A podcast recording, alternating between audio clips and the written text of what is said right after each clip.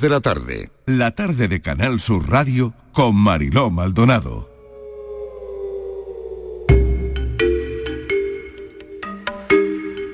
Hoy, como ven, la actualidad es diferente porque en España todavía existen casi 6.000 casos de desapariciones sin resolver. La mayoría de estas denuncias activas son por menores de edad en un 51% frente al 48% que representan las desapariciones de personas adultas. Este programa pretende dar hoy visibilidad a la lucha de las familias, lo hacemos durante todo el año, pero este es un espacio que, como saben, eh, los miércoles les acompaña y que no dudamos en llamar la tarde en tu búsqueda. Pero como va acabando el año, queremos hacer un repaso a algunos casos, por eso hoy la actualidad la hacemos diferente, destacando casos de desapariciones sin respuesta. Y por supuesto este espacio siempre en colaboración con Patricia Torres. Patricia, bienvenida. Hola Marilo, ¿qué tal? Bueno, dos años sin rastro de la joven Marta Calvo. Es eh, la primera parada que hacemos. Numerosas búsquedas infructuosas han marcado este caso durante el año 2021 y sobre todo por el dolor de la incertidumbre que vive la familia de la joven al desconocer todavía, y esto me recuerda a otro caso muy cercano a nosotros, donde, bueno, al desconocer dónde se encuentra su cuerpo, Patri. Sí, porque eh, Marta desaparece en noviembre del año 2019, esta joven de 25 años que acudió a la cita con un chico, con Jorge Ignacio, a través de, Internet. Eh, la madre de Marta, Marisol Burón, se personó en la vivienda de, este chico porque eh, solía su, hija mm, mandarle la ubicación del lugar donde iba a estar ese día y era una práctica habitual. Entonces eh, la madre de Marta llegó a hablar con, él, pero él le dijo que no conocía ninguna mujer que se llamara así. Un mes después, eh, el principal sospechoso se entregó en el cuartel de la Guardia Civil de Carcaixent y aseguró haberla descuartizado. Dijo exactamente Mariló la siguiente frase, soy la persona que estáis buscando. En su única declaración realizada por este individuo, declaró que la chica falleció de forma accidental en un episodio de relaciones sexuales y cocaína y que posteriormente eh, descuartizó el cuerpo y distribuyó sus restos por contenedores. Durante ocho meses se estuvo buscando el cuerpo en el vertedero de Dos Aguas, en el que Jorge Ignacio dijo haber abandonado los restos. En octubre se reanudó de nuevo la búsqueda porque han estado durante todo ese año eh, con numerosas búsquedas. La primera en un pozo ubicado en una casa abandonada en la localidad valenciana de Señera, entre Manuel y Villanueva del Castellón. La última búsqueda se realizó en el vertedero ilegal del barranco ubicado cerca de la Font Amarga, que ese es el tercer punto que se descarta de los que fijó en un principio el Seprona en el mes de agosto, después de que el equipo conjunto integrado por agentes del grupo de homicidios de Valencia y el de la unidad central operativa, pues acotara eh, una amplia zona del monte entre Manuel, Señera, Castelló y Cortés de Payás.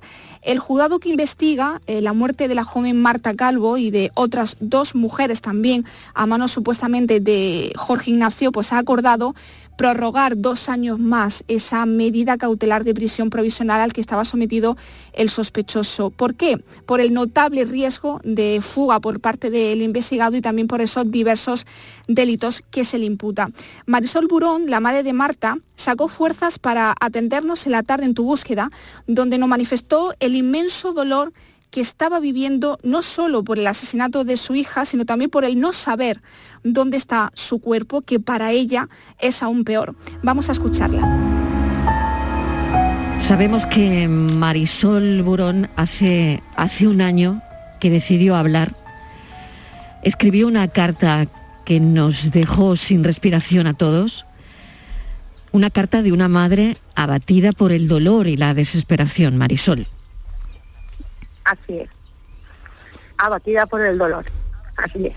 Así es como vivo día tras día. Porque no sé nada de mi hija, no sé dónde está y esto es desgarrador. Esto es, esto es, esto es inhumano, esto es insufrible. No hay persona humana que esto de verdad lo, lo tendríamos que pasar y menos por un hijo. desde luego. Usted, eh, Marisol, eh, bueno, ha, comentado además que no va a parar de, luchar por hacer justicia. Me imagino que de alguna manera ese nervio la mantiene luchando, ¿no? Así es, así es. El hacerle justicia a mi, hija es lo que me hace levantarme todos los días de la cama y voy a luchar hasta, vamos, hasta, hasta si es, vamos hasta acabar con él aunque me cueste mi vida. No voy a parar y voy a luchar, pero no por la muerte de mi hija, sino por las otras dos muertes y por las otras ocho, once víctimas más que pudieron también morir. Pero mira, gracias a Dios, pues reanimaron y otras pues no llegaron, pero este hombre no es, no es que está, no está enfermo. Él él es así, su manera de, hacer sufrir a la gente y, sobre todo pues a ellas, ¿no? Porque mm, ninguna de ellas eh, era ninguna y menos mi hija consentidora de que le metieran eh, droga por la vagina, o sea, así entre ellas sin conocerse de, nada relataron en la en la Guardia Civil y en el juzgado de que de que mm. ellas no eran conscientes de eso y una de ellas fue al baño porque se encontraba muy mal, se metió dentro de la ducha y se sacó una piedra de una, una bola de, coca en, la vagina. Ha sido un mes muy duro, Marisol, porque bueno, pues sabemos que el autor confeso de la desaparición del cuerpo de Marta, el principal sospechoso del asesinato de otras dos jóvenes y del ataque de otras siete, compareció en el juzgado de instrucción número 20 de Valencia para bueno, escuchar los 33 delitos que según el fiscal y las acusaciones pudo cometer sobre 10 mujeres, ¿no? Así es, así es. 33 no, son 34 delitos lo que se le han imputado entre, bueno, entre todas, entre todas las chicas y entre, claro, mi hija, los abogados de, ah, mi hija. Mm. esperemos, esperemos que de, de donde está no vuelva a ver jamás la luz del sol, vamos. Voy a luchar para ello, ¿eh? o sea, me cueste mi vida.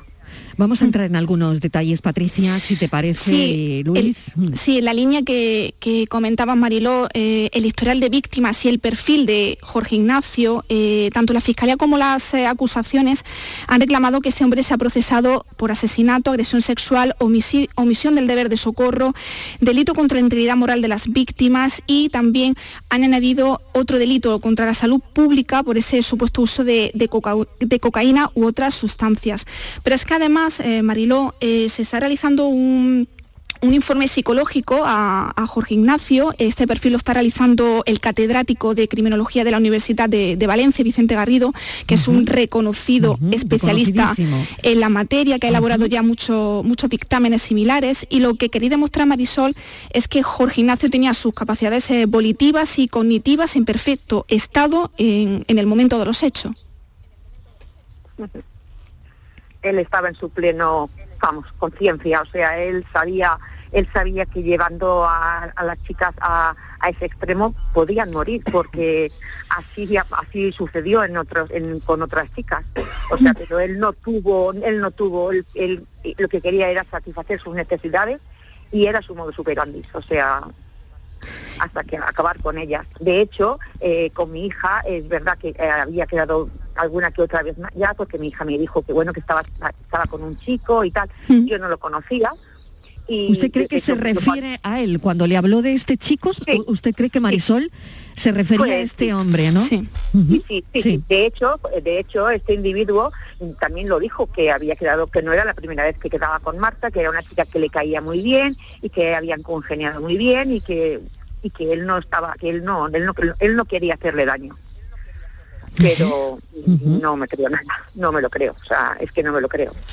El caso, el caso de Marta eh, nos recuerda cada vez más al, de Marta del Castillo, ¿no? que, desapareció en Sevilla en el año 2009, que aún todavía no se ha localizado su, cuerpo. Esa complicada búsqueda del cadáver que ha convertido los dos casos en un rompecabezas eh, para los investigadores. Sé, Marisol, que has tenido alguna conversación con Antonio del Castillo, con padre de Marta, donde me imagino que había intercambiado impresiones, sentimientos sobre los casos de vuestras hijas.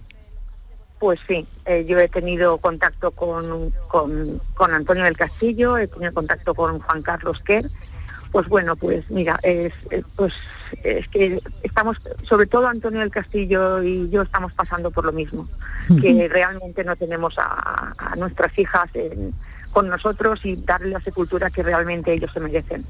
Y entonces, pues es muy duro estar en casa y tener a tu hija en la calle a saber dónde. Y lo que quiero también mm, recalcar es que si él dice que él no la mató, que él se la encontró muerta al mediodía, si él dice que no la mató, ¿por qué no dice dónde está? ¿Por qué no ayuda a decir dónde está? Entonces se vería con, mm. una propia de que mm. realmente murió pues bueno, accidentalmente o murió, eh, no sé, pues por droga o murió porque, hasta no sé, pero si él tiene la conciencia tan tranquila y, dice la verdad, ¿por qué no ayuda a, decir dónde está mi hija? Porque algo, algo, algo esconde. Una entrevista que hemos querido recordar en este especial La tarde en tu búsqueda hoy, como están viendo la actualidad de otra manera. Patricia, hemos recordado esa entrevista porque, claro, sigue sin saber Marisol Burón nada de su hija. Exactamente. Marisol eh, registró también en, el mes de noviembre en el Congreso de los Diputados pues una iniciativa legislativa popular con el apoyo también de otros familiares de desaparecidos, como el de la desaparecida Marta del Castillo, ¿no?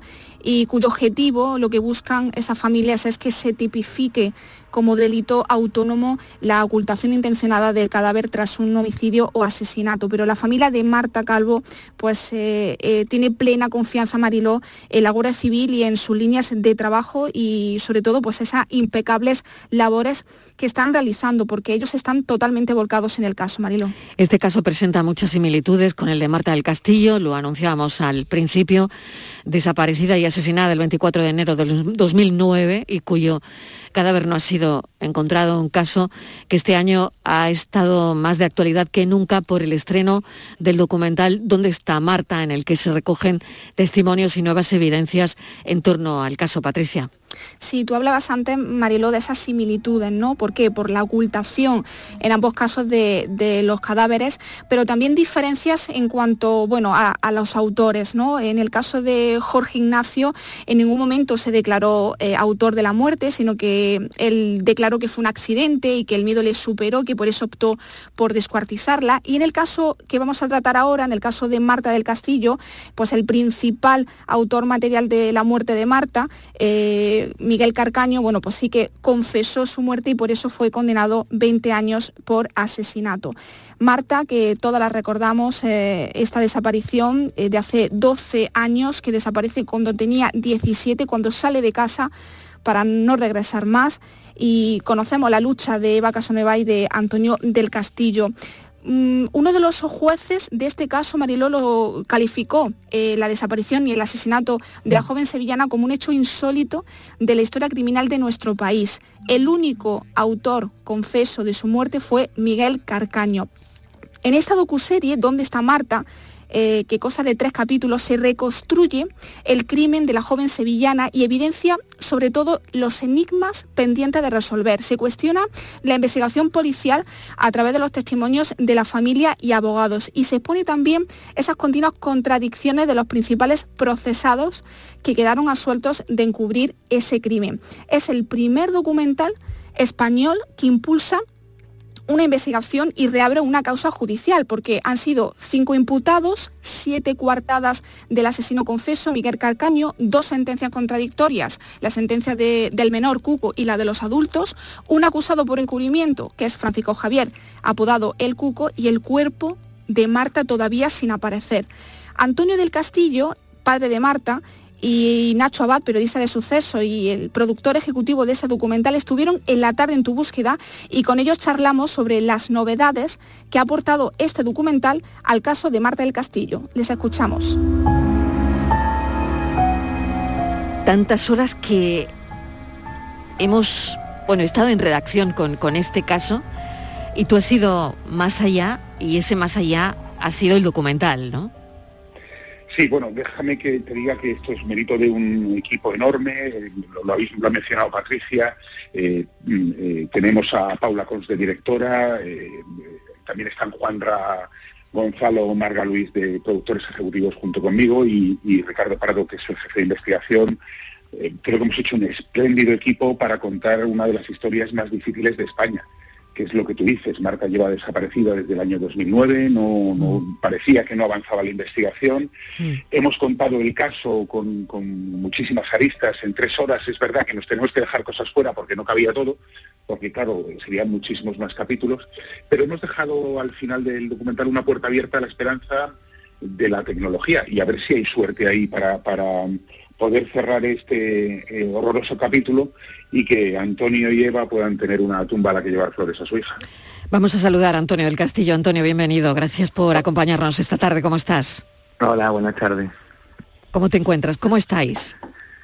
Bueno, estamos bien y bueno, como un diario, por decirlo así, ¿no? Como siempre me preguntan que el mm. documental que reviví otra vez esta situación, pero si es que llevamos 12 años así, es que para nosotros no se ha cerrado nada. Hmm. Fíjate, hoy recordaba eh, una entrevista que tuve con, con Eva eh, un año después. Eh, por lo tanto, hace 11 años de, esa entrevista y la podríamos emitir hoy porque no han cambiado muchas cosas. Tú fíjate, ¿no? Lo recordaba esta, esta mañana, incluso hemos sacado algún audio para que los oyentes pudieran mm, tener en la cabeza, bueno, pues eh, todo esto, ¿no? Yo, por ejemplo, ayer me veía el documental con, mi hija, ¿no? Porque, claro, no, tenía edad en aquel momento, pero estaba asombrada, ¿no? Entonces, esto va a servir también a mucha gente eh, para que conozcan el caso, ¿no? Gente más joven incluso.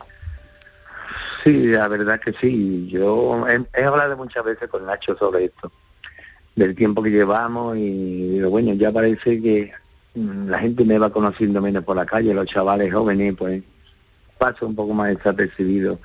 Y bueno, hay que tener en cuenta que han pasado 12 años, eh, los chavales que tenían 8 o 12 años en aquel momento, pues ya son hombres, hombres que están terminando carrera, eh, trabajando, en fin. Y bueno, pues sí, mm, desgraciadamente seguimos igual que hace 12 años y los chavales... Mira, Antonio.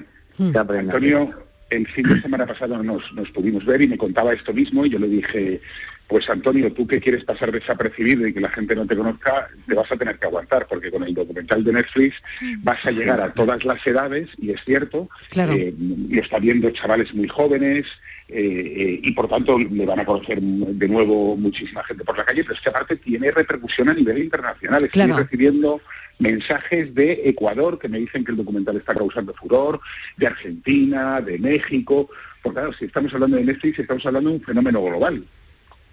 Sí, mm. Nacho, sí. Mm.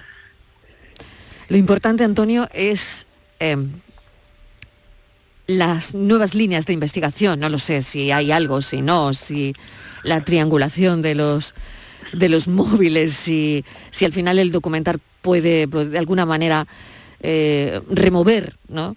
algo que, está ahí y, no sé, y, volverlo a intentar, no lo sé. Mm. Bueno, yo creo que el documental realmente sí mueve y, realmente los teléfonos están ahí, la hipoteca está ahí, pero realmente quien tiene que, remover esto es el fiscal, que nunca ha querido ir con nosotros, mm, se ha opuesto muchas cosas, el juez que lleva el caso, mm, no sé si mm, no sé, tampoco porque nos archiva tanto, pedimos cosas y a lo mejor no, no llegamos a nada, no, no sé. Mm. Entonces, mm, yo creo que más está más de la mano de, esas dos personas que, bueno, el documental ayuda, pero si la fiscalía y los jueces no, entonces... Mm. Nacho, el problema también está eh, en, un, en un caso tan mediático, ¿no? Eh, eh, parece que eso puede de alguna manera, no lo sé, tú lo sabrás mejor Nacho, pero puede de alguna manera también, eh, no sé si asustar de alguna forma, ¿no? Bueno, yo creo que el documental tiene un propósito que es contar la historia de Marta del Castillo mm. eh, y a partir de que cuentas la historia de Marta del Castillo te encuentras con el dolor de los padres, eh, eh, la tristeza por su ausencia, la necesidad de justicia, la inquietud de una sociedad que quiere respuestas. Eh, te encuentras con, muchísimas claves a lo largo del documental. ¿Qué puede tener de bueno el documental? Aparte de que de, contar el caso, es uno, el, caso de Marta del Castillo no desaparece, está en la memoria de todos nosotros y, de alguna manera consigues que eso se haga revivir. Por otro lado, se han propuesto una serie de, diligencias que el juez eh, ha, eh, autorizado incluso hay un perito que ahora es perito judicial y por tanto no tenemos acceso a él, pero hasta que fue nombrado perito judicial, pues es una persona que nos indicó eh, también qué cosas se podían hacer con los teléfonos móviles para intentar dar con el paradero del cuerpo de Marta. A mí creo que, toda la idea, todas las ideas, y entiendo que Antonio pensará igual que yo, mm. eh, que todas las ideas que sirvan para ayudar, que abran una posible esperanza, que sirvan para que esto no se cierre, porque eh, el documental empieza con una frase de Eva que a mí me parece maravillosa y brutal, mm. Mm. que es mientras que haya un castillo Casanueva vivo, vamos a seguir buscando a Marta. Y eso está claro, Antonio. Sí, sí. Realmente es, así, es lo que es que mm. es lo que nos queda. Mm, ahí, ahí estamos, sus su abuelos, sus tíos, su padre y su hermana, y mm, con el tiempo yo creo que esto cada uno ya cogiendo el carro y aquí hablaba ahí antes de que era un caso mediático, pero que no tenemos otra posibilidad para, para remover conciencia y para intentar que se haga algo y porque lo que se ha hecho mal ya no lo vamos a arreglar. Hmm. Pero yo también quiero agradecer tener la oportunidad aquí en Canal Sur, agradecerle al grupo de homicidio de Sevilla que ahora tiene el caso en sus manos, hmm. que realmente no tiene nada que ver con, con lo que hubo en el 2009 que, que cogió el caso de mi hija. ¿eh? Vamos, que son buenos, ¿no, Antonio? Que están trabajando bien. Son muy buenos, son muy buenos, Nacho. Te lo he dicho en varias ocasiones, ocasiones y estoy muy satisfecho con ellos.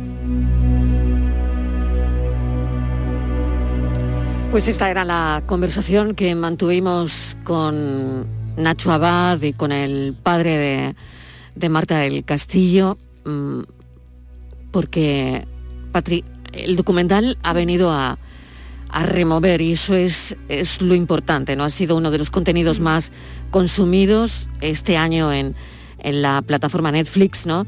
Y además, bueno, eh, el proyecto ha impulsado además la, investigación que, ha llevado años pues conmocionando a toda la sociedad, ¿no?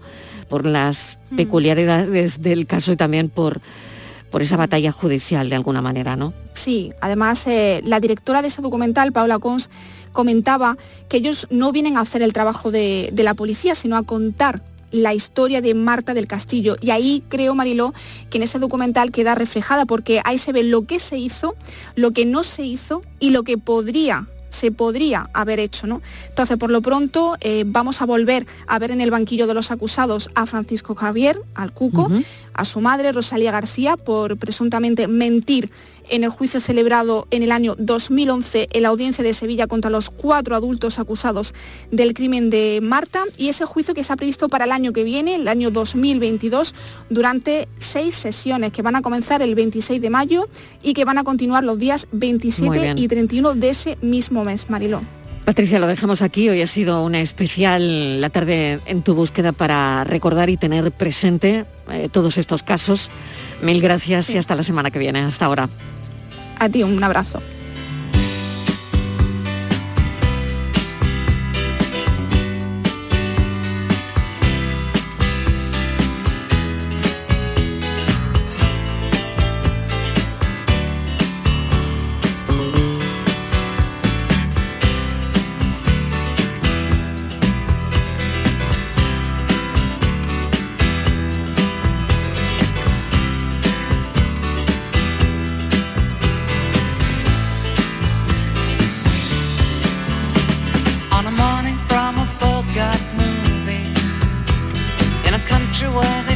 back time. You go strolling through the crowd like Peter Laura contemplating a crime.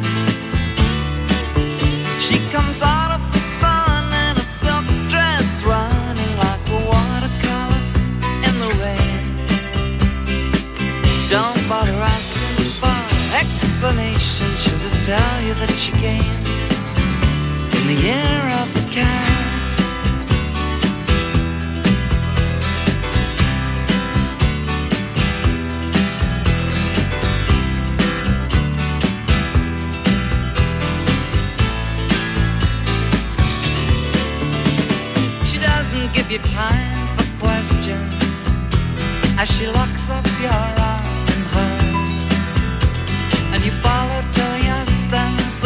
direction completely disappears. By the blue tiled walls near the market stalls, there's a hidden door she leads you to. These days, she says, I feel my life just like a river.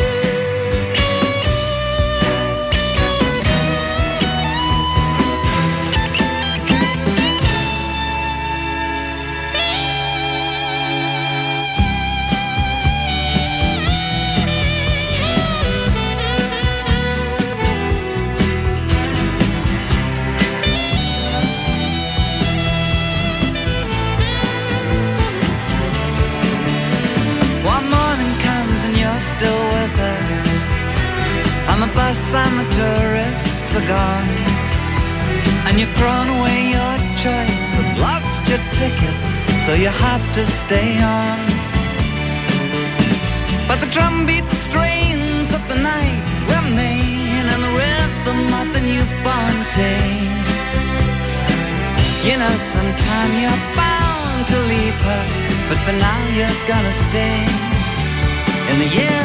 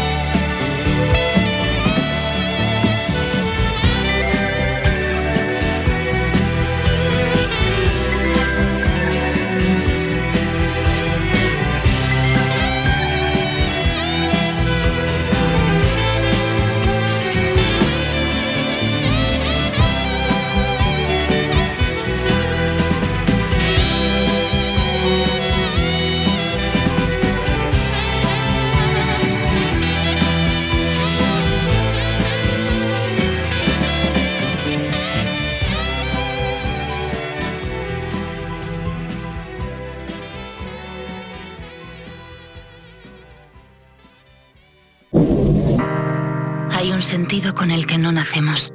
Vive en el alma de la gente. Tiene más fuerza que el mar, más que las corrientes. Sentir que puedes cuando otros dudan de que puedas. Dejar de oír las dudas que hay ahí fuera y así escuchar lo que susurra tu alma. Y en la oscuridad, ver solo luz, ver solo calma. Es la actitud la que nos hace capaces. Grupo Social 11. Feliz Navidad. Estas navidades viaja a Broadway con Company, en el Teatro del Soho CaixaBank. Regala teatro y no te pierdas este clásico con Antonio Banderas como protagonista y las principales figuras de la escena musical española. Una comedia musical de Stephen Sondheim y George Firth. Disfruta estas fiestas de Company en Málaga.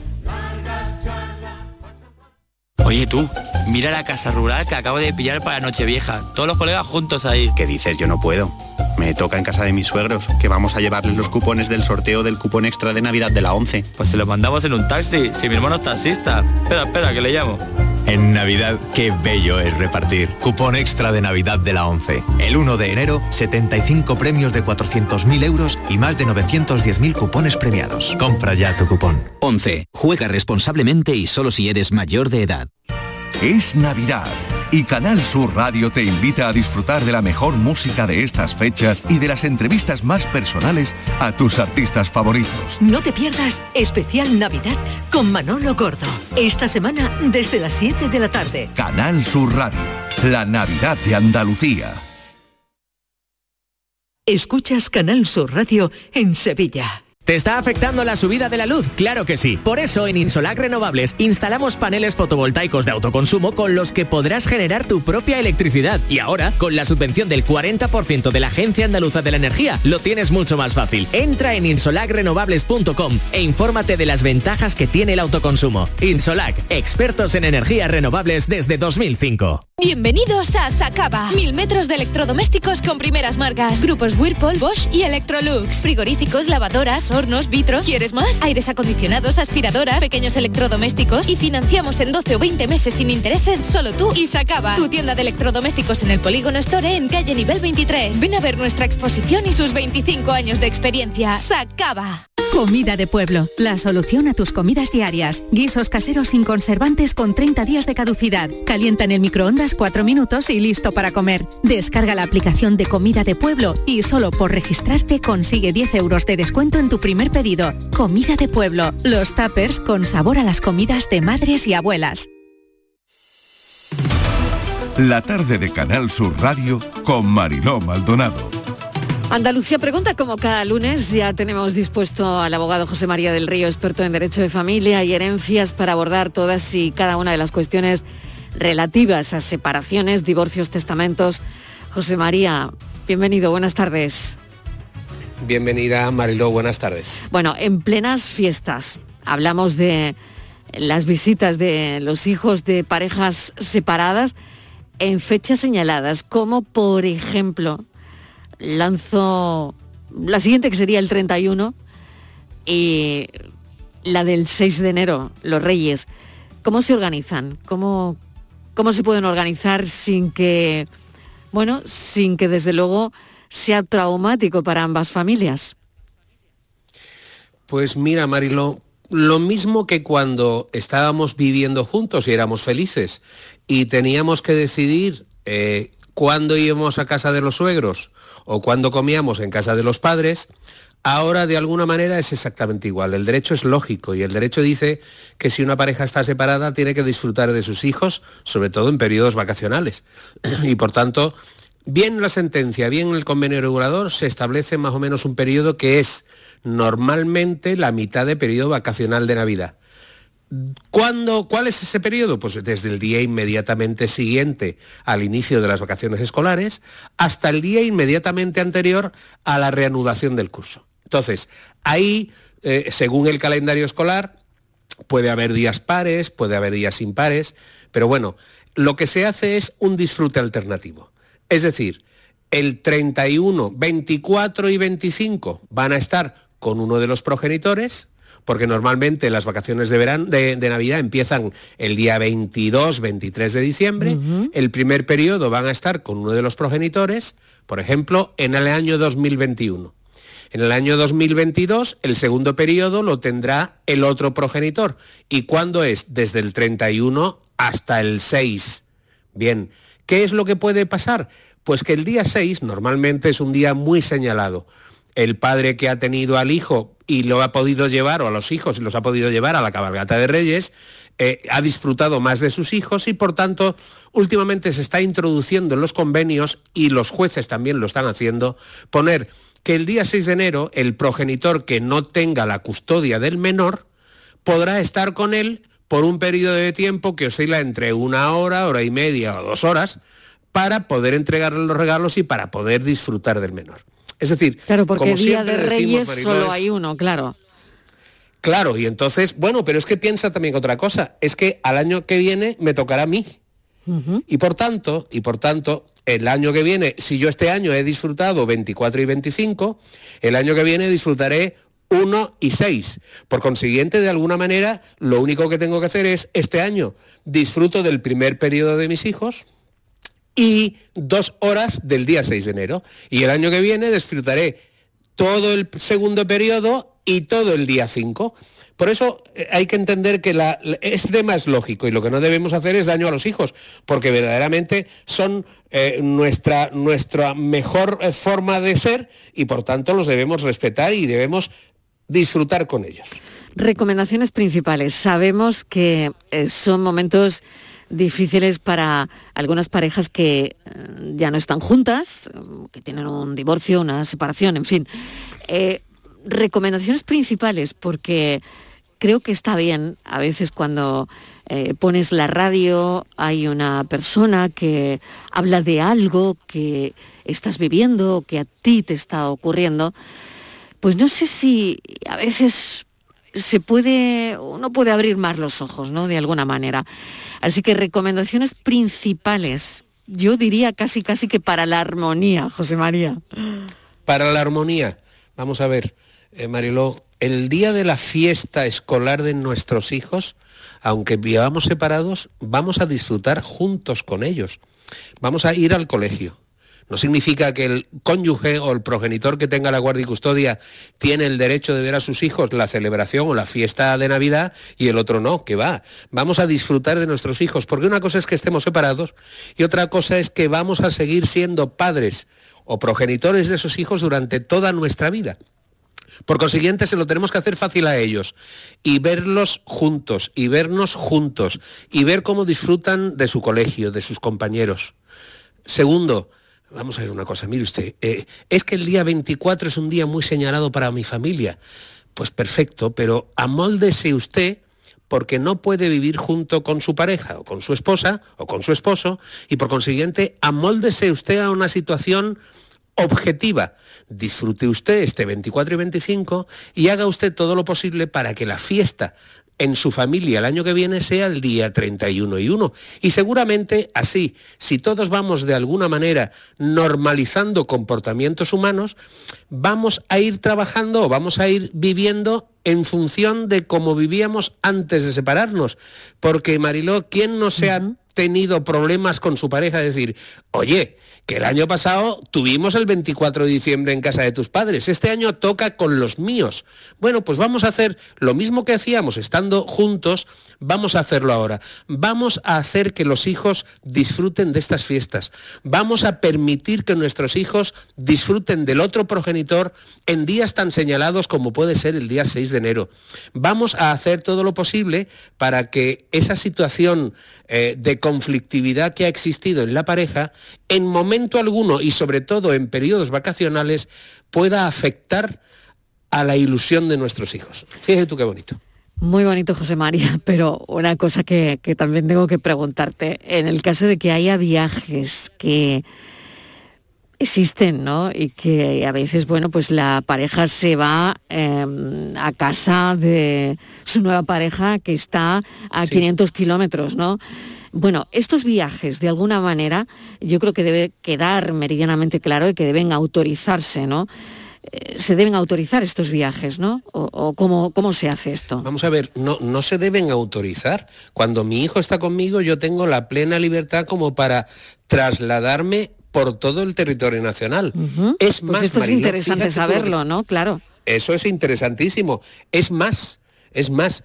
con, las, con la reglamentación europea que tenemos sobre sustracción de menores y cómo interviene la justicia europea para devolver a un menor a la nación de origen, incluso yo me atrevería a decir que incluso dentro de los países de la Comunidad Económica Europea, si, si yo pongo una denuncia por sustracción internacional en España, vamos a hablar, en Málaga, y porque mi pareja se ha ido a Francia, a Italia, a Grecia y no ha devuelto a mi hijo el día que le corresponde, la actuación de las autoridades tanto consulares como judiciales es tan rápida y tan inmediata que incluso nos daría a nosotros capacidad de poder decir que incluso más rápida que la jurisdicción ordinaria española.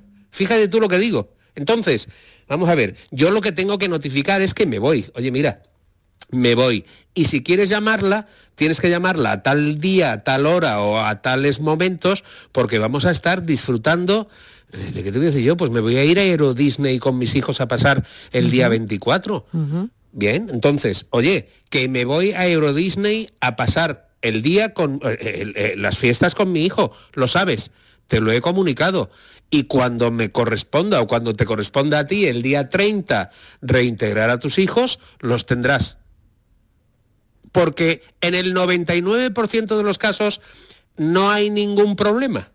El problema puede ocurrir en un 1% de los casos. ¿Y cuándo? Pues cuando el progenitor no es ni español, ni de la Comunidad Económica Europea, ni de ninguno de los países que han firmado tratados internacionales que procuran la inmediata devuelta, devolución de los menores en países de origen. Entonces, no vamos con ese miedo, porque una cosa es que yo me separe de ti porque no te aguanto más o porque se ha muerto el amor, y otra cosa es que me impidas poder disfrutar con mis hijos a ir a, Euro Disney en mi periodo vacacional de Navidades. Bien, Por lo tanto, notificarlo, no- no tienes- comunicarlo. claro, se notifica, pero no, no necesitas ninguna autorización.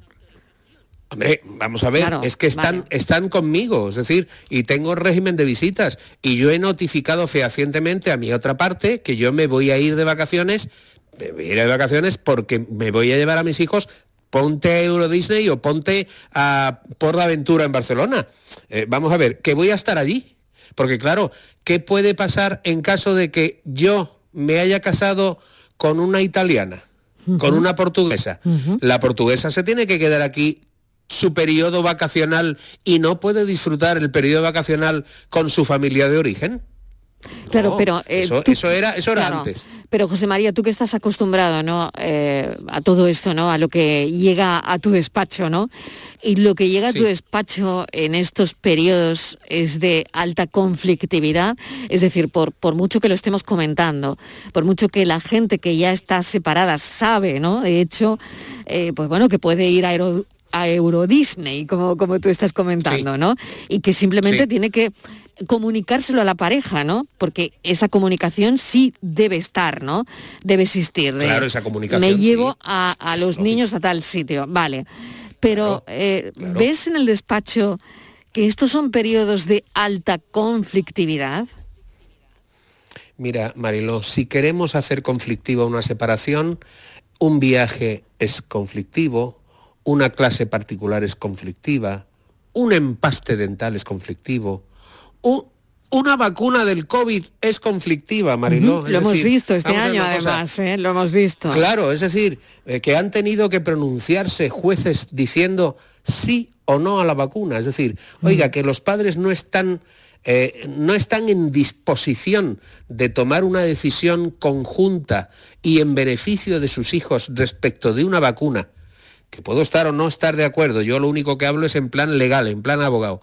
¿Ustedes se creen que un juez puede intervenir de un tercer padre para decidir porque dos no se ponen de acuerdo si tengo que bautizar a mi hijo, si tengo que darle la comunión, si tengo que ponerle la vacuna COVID. Hombre, vamos a ver una cosa, somos muy conflictivos, pero tenemos que tratar por todos los medios posibles de que esa conflictividad no traspase la esfera judicial, porque si esa conflictividad traspasa la esfera judicial, ¿sabes lo que va a pasar? Pues mira, va a pasar que el día 31 mi pareja me dice que se lleva a los niños a Euro Disney. Que yo voy a denunciar y me van a decir, no, mire usted, no vale la denuncia porque este señor no está cometiendo, esta señora no está cometiendo ningún delito. Que voy a llamar a mi abogado en periodo vacacional. Que mi abogado va a tener que presentar un escrito en el juzgado para que de alguna manera el juez sepa que no me han dicho dónde estaban mis hijos. Y cuando mis hijos estén de vuelta, va a recibir mi procurador una resolución judicial diciendo, dada cuenta, eh, teniendo en cuenta que eso ocurrió el día 24 de diciembre y estamos a 15 de enero y el niño ha regresado, no procede tomar medida alguna. Fíjate tú la que hemos liado. Claro, claro, claro. Para nada. Bien. Sí. La vuelta a la normalidad, entre comillas, con estas visitas coincide normalmente con la vuelta al cole, con la vuelta de las vacaciones de Navidad, ¿no? Sí, sí. Y, y también te digo una cosa, eh, hay, que, hay que ser coherentes. Vamos a ver.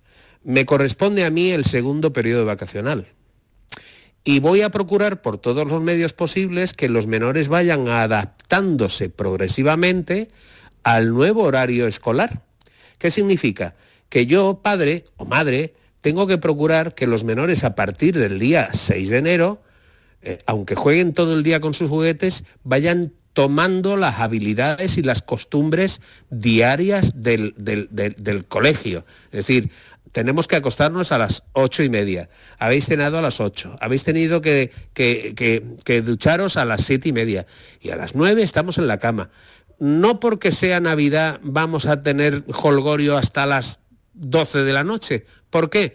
Porque después de alguna manera va a ocurrir que para que el niño de alguna manera se adecue y se vuelva a normalizar su comportamiento, su conducta, vamos a obligar al menor a que esté una serie de días en una situación desoladora, sin dormir bien, sin eh, poder eh, estar dispuesto a hacer sus deberes, sin poder, sin tener la normalidad de su conducta. Entonces, lo lógico, lo lógico es que uno o dos días anteriores al inicio del curso escolar, yo pueda estar con mis hijos hasta las 8 de la tarde y reintegrarlos al domicilio del progenitor custodio para que se inicien las labores de normalización de sus horarios. Muy bien, bueno, pues eh, vamos a cambiar de asunto porque durante todo este año eh, está claro que José María del Río, como abogado experto en derecho de familia, y herencias. Bueno, pues también hemos hablado de, herencias, ¿no? La muerte de una persona implica, ¿no? La apertura de un proceso mediante el cual bienes, derechos y obligaciones de la persona que ha dejado este mundo, pues se transmiten a otras personas, ¿no? A mí me gustaría saber, José María, si tiene importancia, es una pregunta que eh, me enviaban el otro día para que te trasladase, si tiene importancia el lugar de la muerte de la persona, ¿no? De la persona que, que deja su herencia, ¿no? ¿Qué importancia tiene el lugar del fallecimiento? El lugar del fallecimiento es un, un tema nada más que registral, ¿bien? Porque el lugar de nacimiento va a determinar que la certificación de defunción el médico que mm, dictamina el fallecimiento físico y de alguna manera el registro civil que va a inscribir el fallecimiento es el del lugar donde haya ocurrido el óbito.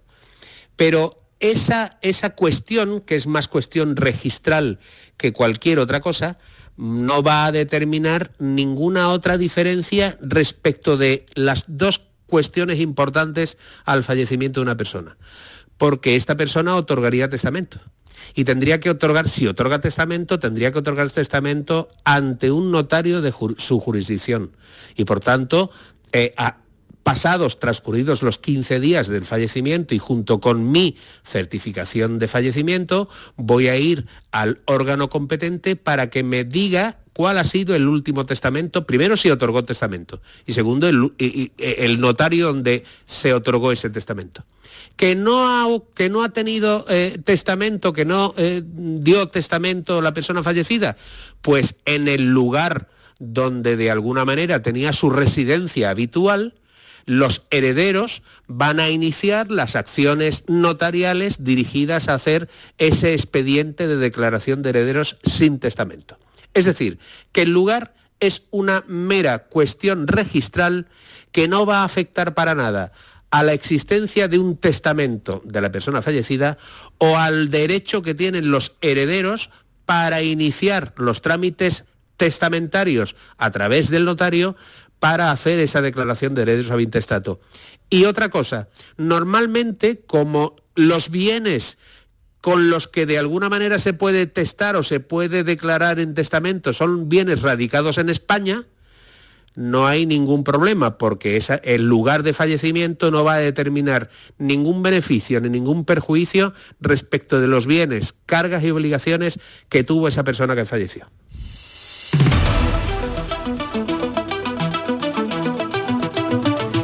Estamos charlando con el abogado experto en Derecho de Familia, José María del Río, en nuestro espacio Andalucía Pregunta. Hemos pasado a las herencias, al tema de las herencias, porque es verdad que este año que vamos a dejar ya, eh, hemos recibido muchísimas cuestiones sobre herencias y recuerdo un caso en octubre de un banco eh, que, bueno, que judicialmente Em, le indicaron que no podía retener el saldo cuando el titular falleció. Eh, esto ocurrió eh, en la audiencia de Cantabria, donde decían que si la entidad hubiera sido demandada por alguno de los acreedores, eh, le, debería, le deberá hacer el, pago en este caso, porque el banco no puede retener el saldo de la cuenta en caso de reclamación judicial por uno de los titulares, ¿no? Es, es, muy curioso este, este caso, José María, que también hablamos en el programa. La cuenta había sido abierta por el padre de la persona que demanda, pero pocos días antes de fallecer incluyó también a su hermana como cotitular de, de forma indistinta. Así que de esta manera cualquiera de las dos personas podía disponer de un saldo que ascendía a más de 38.000 euros. Así es, vamos a ver. Eh, el banco toma, el banco, el banco no es tonto, ¿eh? el banco no es tonto, entonces el banco, al banco le interesa paralizar el saldo de una cuenta. ¿Por qué? Porque si se inmoviliza, el banco puede disponer de ese inmovilizado para hacer una operación financiera. Por consiguiente, de alguna manera, el banco se justifica porque dice, oiga, si ha fallecido una persona, como de alguna manera sus herederos pueden tener derechos hereditarios sobre ese saldo y de alguna manera a mí me interesa paralizar y suspender eh, cualquier tipo de negociación o de disposición de efectivo respecto de esa cuenta, pues yo lo paralizo. Pero claro, yo lo puedo paralizar respecto del saldo correspondiente al fallecido. Y el Tribunal Supremo se ha, se ha pronunciado mm, muchísimas veces diciendo, oiga, que eh, la titularidad de una cuenta no determina la titularidad del saldo existente en la misma. Porque si no se dice nada, se entiende que esa cuenta es indistinta y se, y se entiende como mínimo que de alguna manera el 50% corresponde a cada uno de los titulares y por consiguiente usted podría de alguna manera haber suspendido, haber retenido el 50% del saldo, pero nunca impedir que otra persona titular que se acredita como titular y viva pueda de alguna manera disponer de cualquier tipo de saldo. Porque fíjese tú qué inteligente es el banco. Oiga, si yo le paralizo a usted sacar efectivo, pero si existen, eh, por ejemplo, préstamos hipotecarios, yo ahí tengo la preferencia de quedarme con el saldo. Oiga, señor banco, pues a lo mejor siendo usted acreedor preferente de una hipoteca respecto del fallecido, usted eh, no debería tocar el saldo hasta tanto en cuanto los herederos asuman esa responsabilidad que tienen sobre la hipoteca. Pero claro, los bancos son los bancos y los bancos saben que de alguna manera tienen unos buenos bufetes de abogados que de alguna manera los pagan y están en nómina y a ellos no les importa el tiempo, porque el tiempo corre a su favor. Pero claro, después viene la justicia y dice que usted paralizó esto, que usted ha generado algún tipo de problema, carga, obligación o deuda derivada de su actitud, pues oiga, tendrá usted que responder porque no lo hizo usted bien. José María del Río, mil gracias por habernos acompañado un día más y hasta la semana que viene. Gracias, adiós. A vosotros. Adiós, buenas Adiós.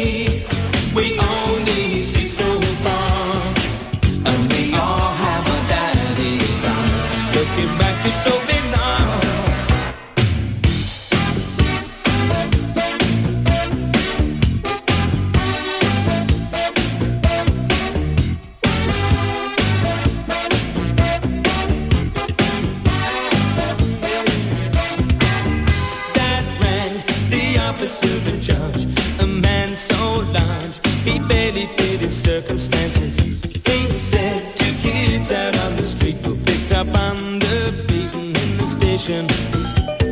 So there's me with Emily and Joe and Daddy driving home, all heading in the same direction. In you, no matter what the brakes, we make the same mistakes. Couldn't take his eyes off Joe and me. Looking back, it's so